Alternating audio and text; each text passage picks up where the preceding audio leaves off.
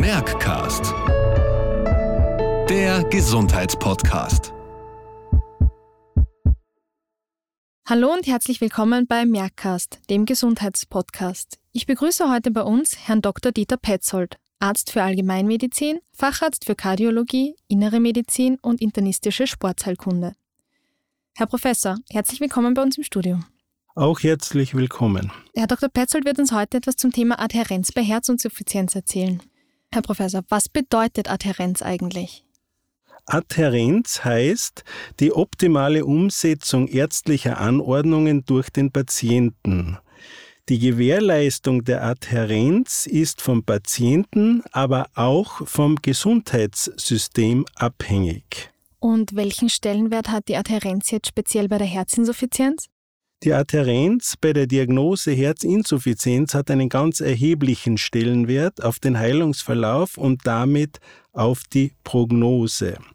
Die Therapie der Herzinsuffizienz erfordert anfänglich sehr viele Arztbesuche zu Kontrollen und Therapieänderungen und außerplanmäßige Arztbesuche aufgrund von Nebenwirkungen oder suboptimalem Therapieverlauf. Das heißt, als Voraussetzung für eine gute Adhärenz sollte der Herzinsuffizienzspezialist auf geringe Distanz auch außerplanmäßig erreichbar sein und entsprechende Zeitressourcen haben. Wenn der Herzinsuffizienzspezialist nun 50 Kilometer entfernt ist und der Patient einmal wöchentlich kommen muss, ist das oft nicht ganz unproblematisch, zumal das ja schwer herzkranke Patienten sind.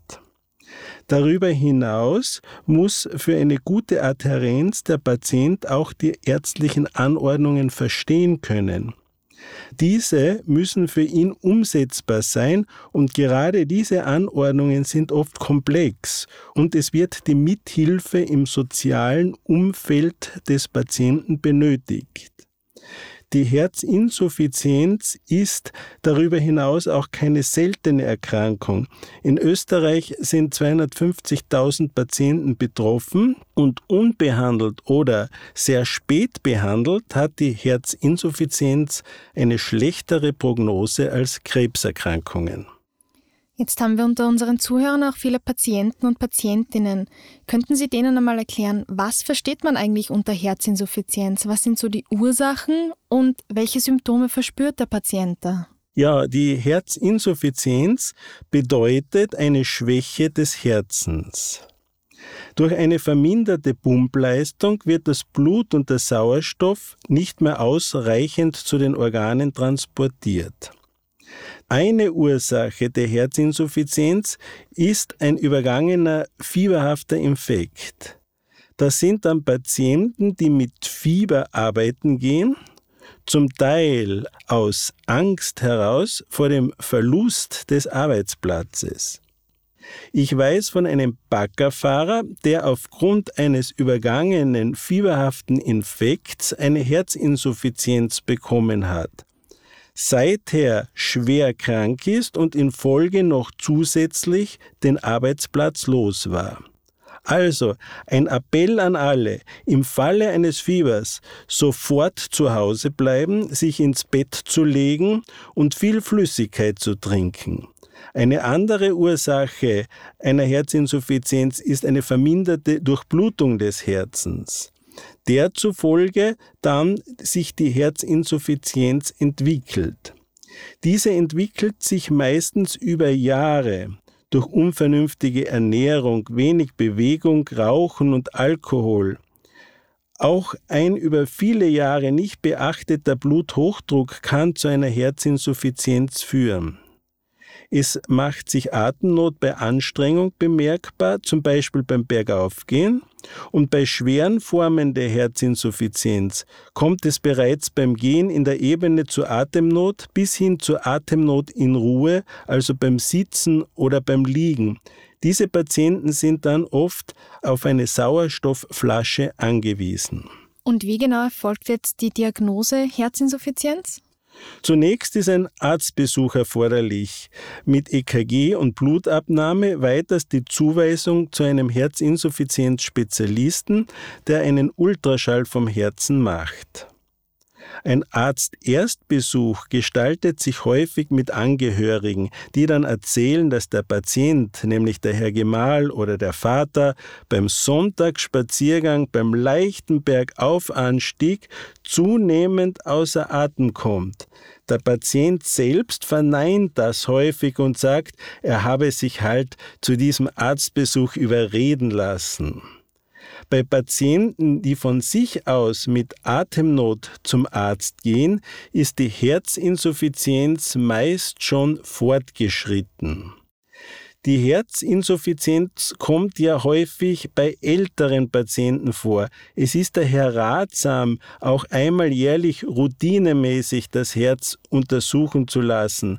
Denn im Falle, dass die Diagnose noch vor den Symptomen gestellt werden kann, also in einem ganz frühen Stadium, dann sind auch gute Voraussetzungen für einen bestmöglichen Therapieerfolg gegeben. Und welche therapeutischen Konsequenzen ergeben sich aus der Diagnose Herzinsuffizienz für den Patienten? Zunächst Medikamente einzunehmen. Es gibt vier Substanzklassen. Die wichtigsten sind die Beta-Blocker und die Gruppe der ACE-Hämmer. Alternativ dazu der Angiotensin-2-Blocker und gegebenenfalls in Kombination mit einem Neprilysin-Inhibitor. Zu Beginn werden diese Medikamente in niedriger Dosierung verabreicht. Die Dosissteigerung erfolgt dann über Tage und Wochen in Abhängigkeit von Kontrollen des Blutdrucks, der Herzfrequenz, des EKGs, des Labor und der Symptomatik der Patienten. Es können auch zusätzliche Untersuchungen notwendig werden, wie eine Computertomographie des Herzens, eine Magnetresonanz, ein Herzkatheter, auch die Entnahme einer Gewebsprobe aus dem Herzen, eventuell auch die Implantation eines Defibrillators. An der Spitze der Therapiepyramide steht dann das Kunstherz und die Herztransplantation. Sie haben uns vier Wirkstoffklassen genannt. Wie wirken jetzt Medikamente dieser Wirkstoffklassen und welche Medikamentennebenwirkungen können da auftreten? Die äh, grundsätzliche äh, Wirkung zielt darauf ab, äh, das Herz sozusagen in der Leistung zu stärken und da sind in diesen vier Substanzklassen dann alle möglichen Angriffspunkte auf die entsprechenden äh, Rezeptoren, die im Herzen pharmakologisch zur Verfügung stehen, bedient. Und in diesem Zusammenhang kann es natürlich zu Medikamentennebenwirkungen oder eben zu nicht ausreichend optimaler Wirkung kommen. Das ist oft nicht vorherzusagen. Die Nebenwirkungen im eigentlichen Sinn sind nicht das einzige Problem. Es gilt nämlich herauszufinden, welche Medikamente in welcher Dosierung und in welcher Kombination den bestmöglichen Therapieerfolg bringen. Das ist bei jedem Patienten anders. Umso wichtiger ist hier die sogenannte personalisierte Medizin, die durch eine künstliche Intelligenz nicht ersetzbar ist.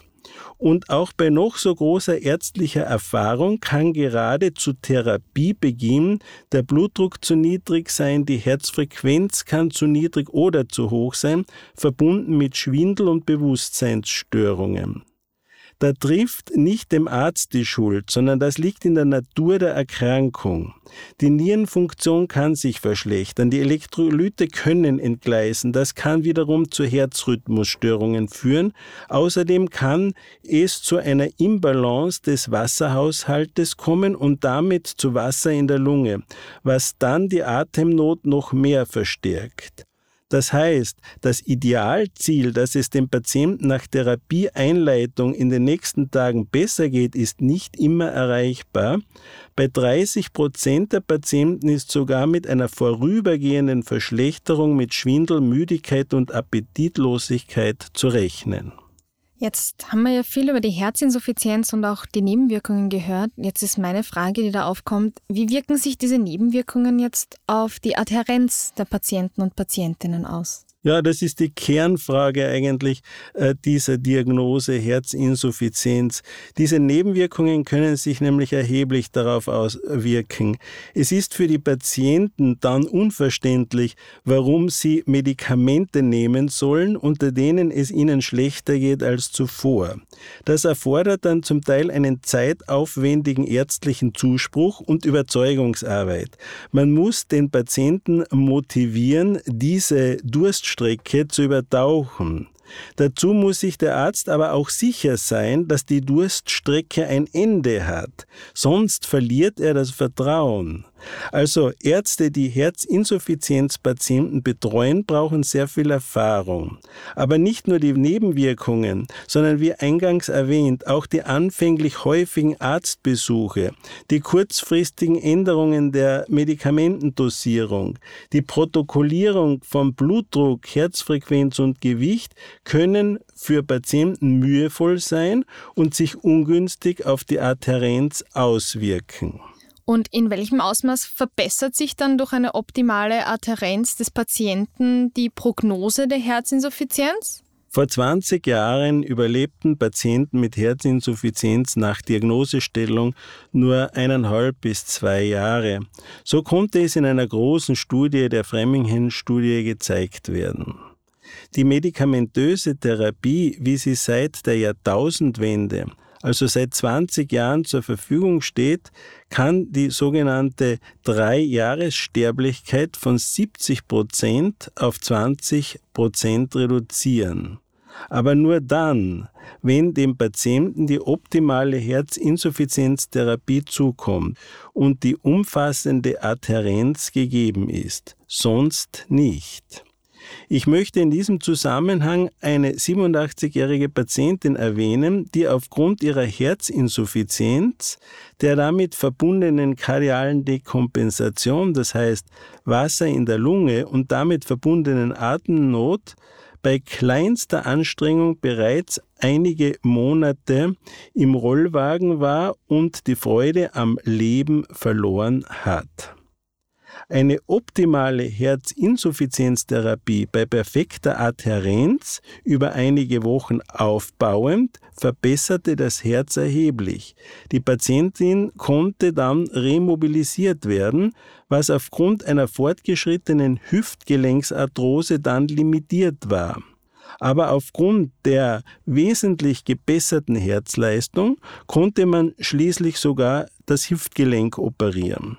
Das Ergebnis war, die Patientin kann seither ihren Haushalt ohne Rollwagen wieder selbstständig weiterführen. In der Nachbarschaft wurde sie nicht wiedererkannt. Das ist eine sehr schöne Erfolgsgeschichte. Die optimale Adhärenz erfordert ja jetzt auch die notwendigen ärztlichen Ressourcen. Stehen denn genügend Arzteinrichtungen für Patienten mit Herzinsuffizienz zur Verfügung? Aus meiner Sicht nein. Die Patienten sind sehr zeitaufwendig und das übersteigt die Wirtschaftlichkeit einer Kassenpraxis.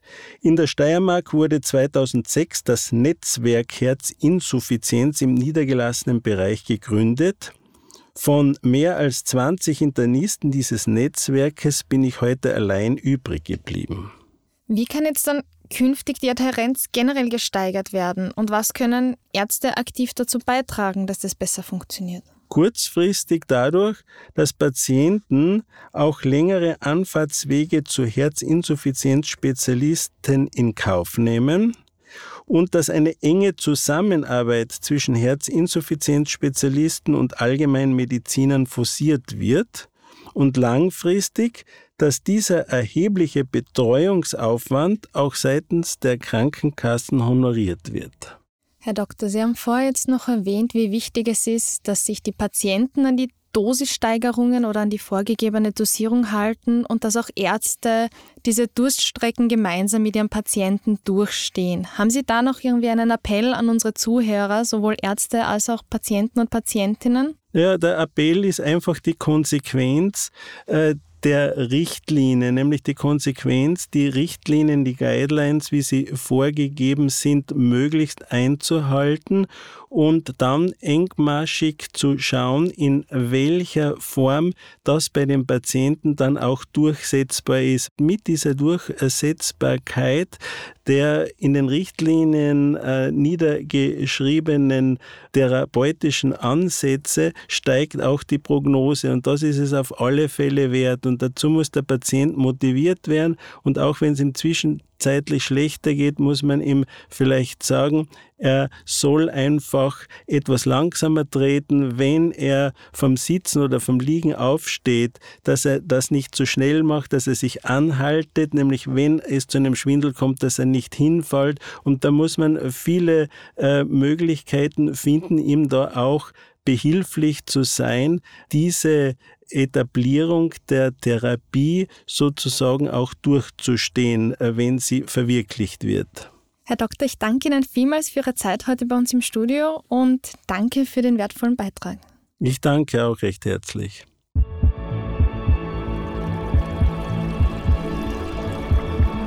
Merckcast, der Gesundheitspodcast.